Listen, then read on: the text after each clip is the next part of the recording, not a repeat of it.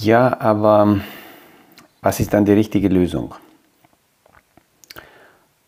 Naja, die einfachste Antwort darauf, oder einfachste, die ehrlichste, ist, dass ich keine Ahnung habe. Aus dem Kaffeesatz, der Podcast von AL und E Consulting. Aktuelle Kapitalmarkt- und Wirtschaftsfragen verständlich erklärt mit Scholt Janosch.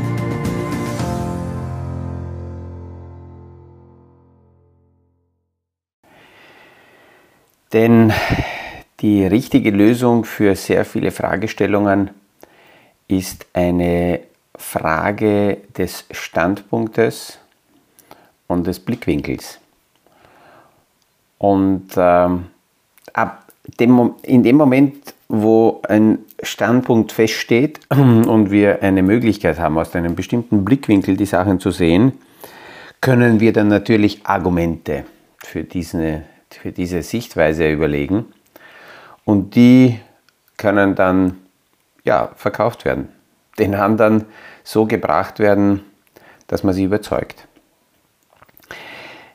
Wie ich, wie ich meine Gedanken da gesammelt habe, um heute halbwegs wieder mal irgendwie strukturiert meinen Podcast aufzeichnen zu können, habe ich gemerkt, dass wenn ich nicht aufpasse, äh, die Gefahr auch bei mir besteht, dass ich mich darauf konzentriere, zu erzählen, was alles aus meinem Blickwinkel nicht in Ordnung ist. Und in Wahrheit ist das Nonsens. A, hilft es mir selber nicht und B, ist es noch immer keine Lösung.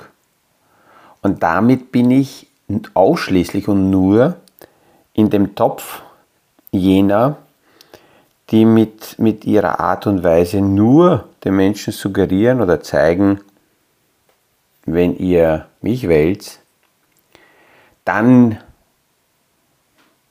verhindere ich, dass es Veränderungen gibt. Dann wird alles quasi schön, so wie früher. Die schöne alte Zeit kommt wieder zurück.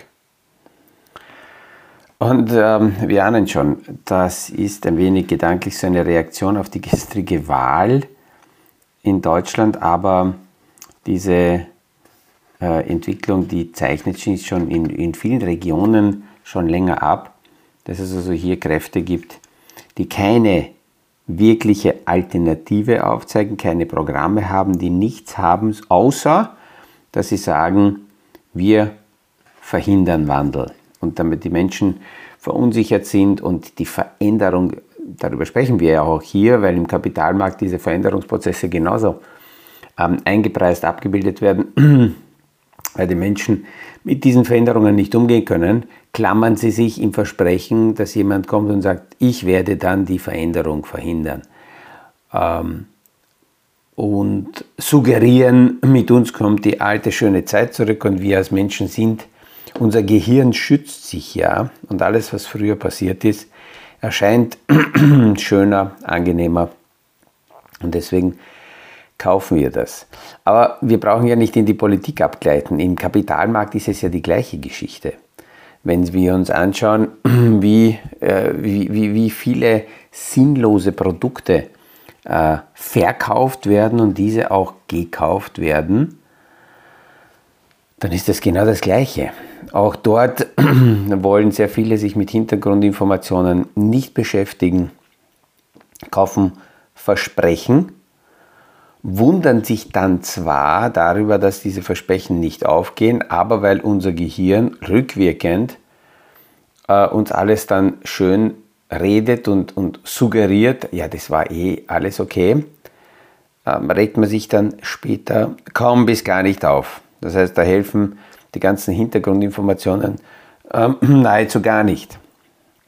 Und deswegen ist also besser, wir gehen da von der politischen Geschichte raus und konzentrieren uns weiterhin auf äh, die Kapitalmarktentwicklungen.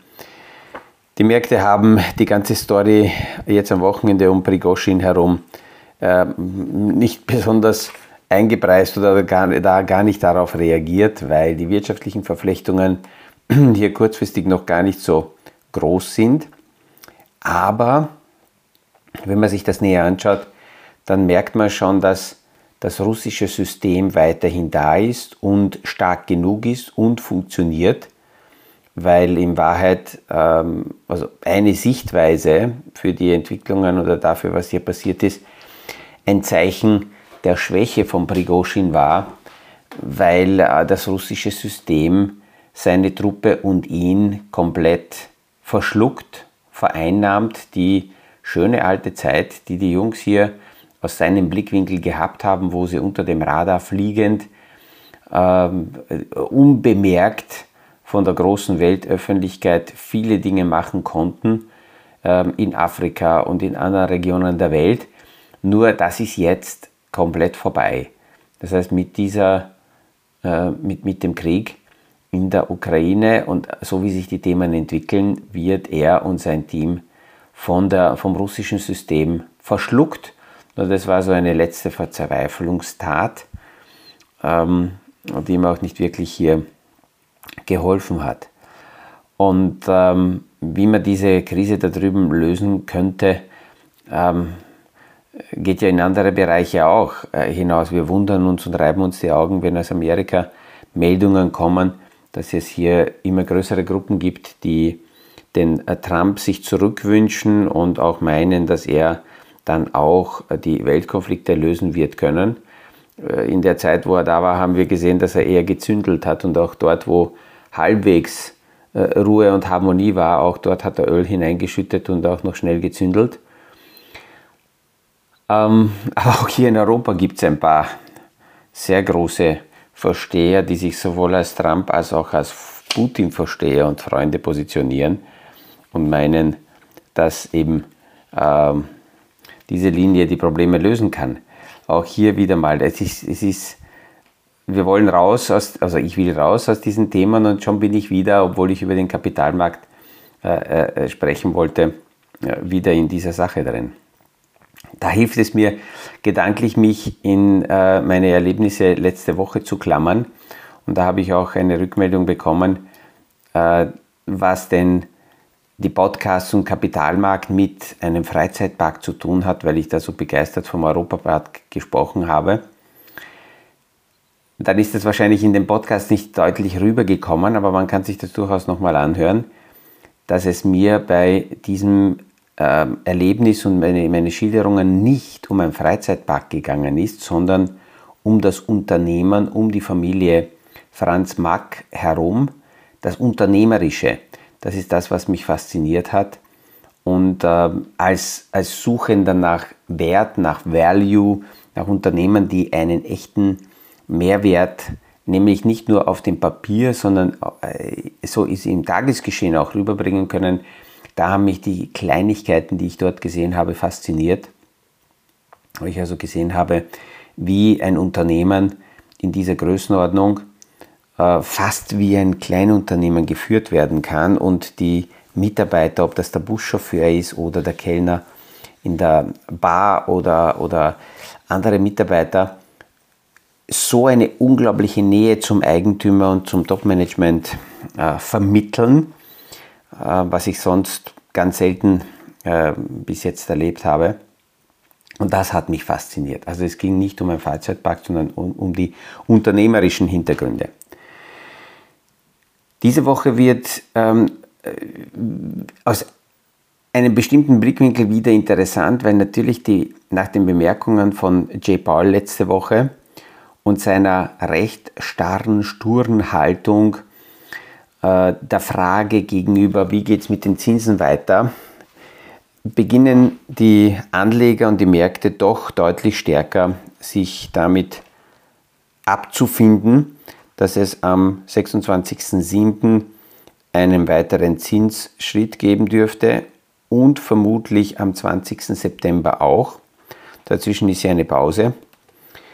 Und ähm, jetzt kommt die Frage auf, wird der Jay Powell jetzt den Paul Volcker spielen?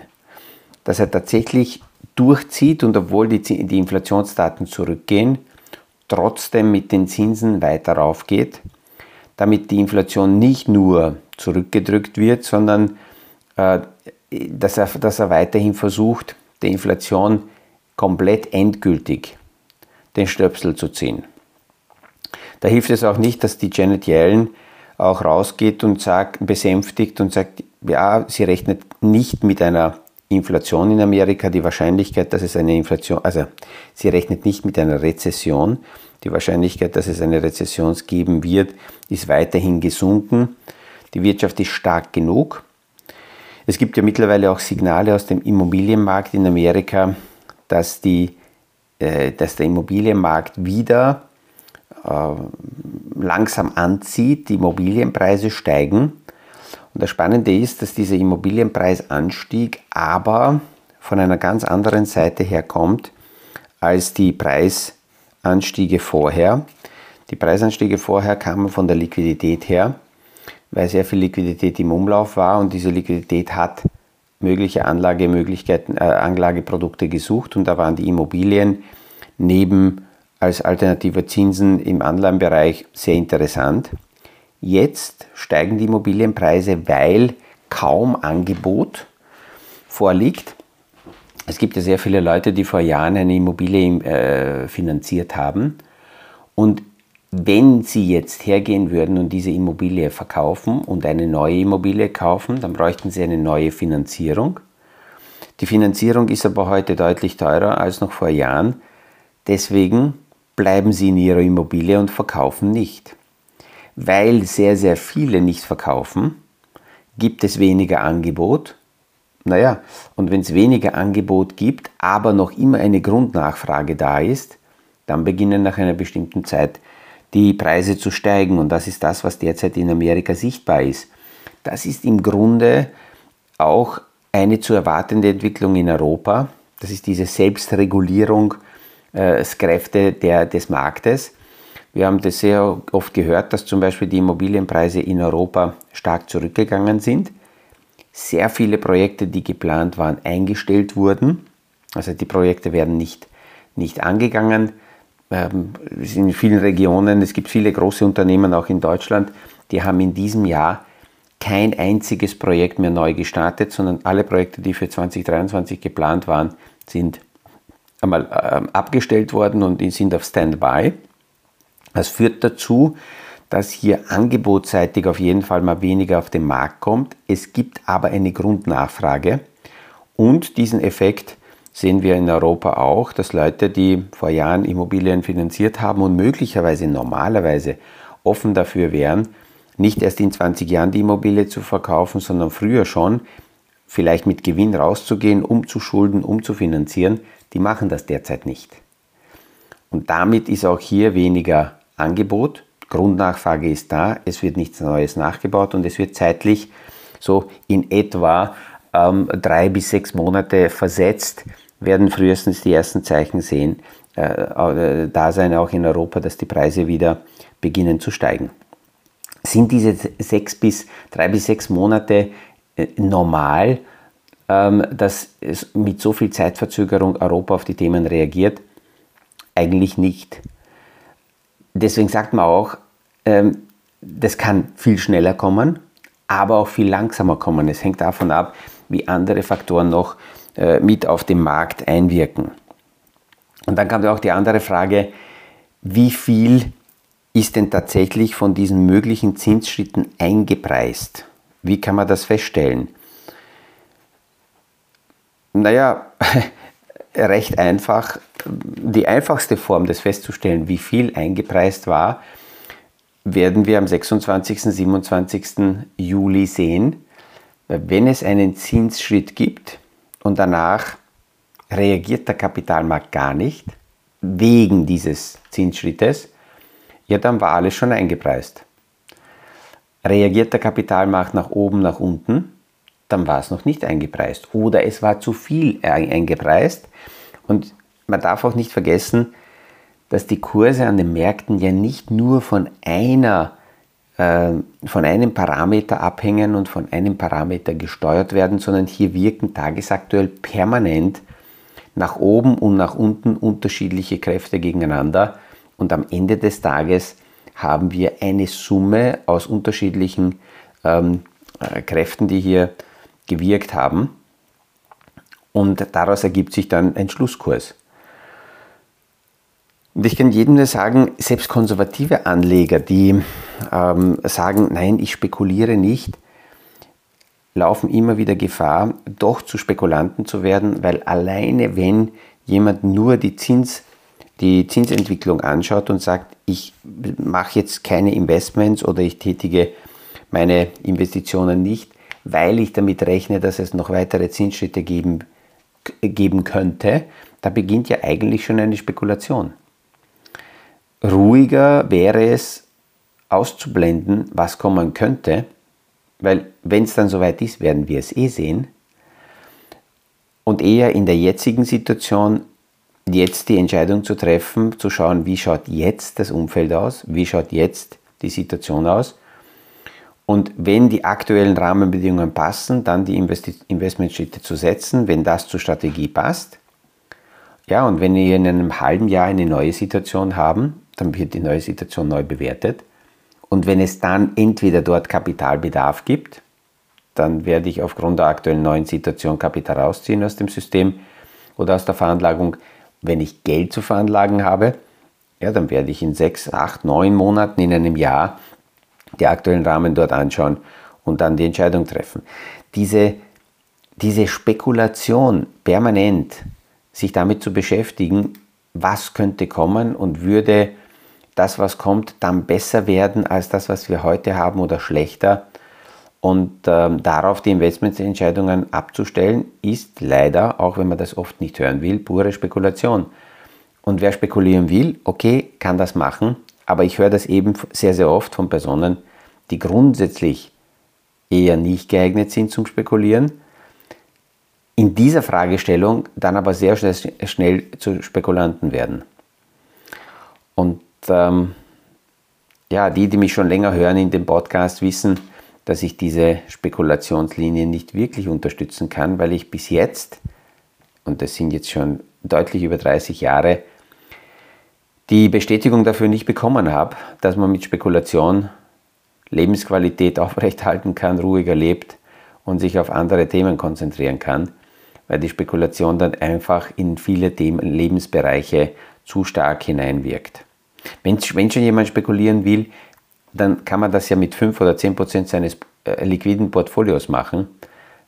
Und das tut dann am Ende des Tages wahrscheinlich nicht so weh. Ähm, aber mit dem Großteil des Portfolios das auf Spekulation aufzubauen, das ist aus meiner Sicht nicht die ideale Lösung.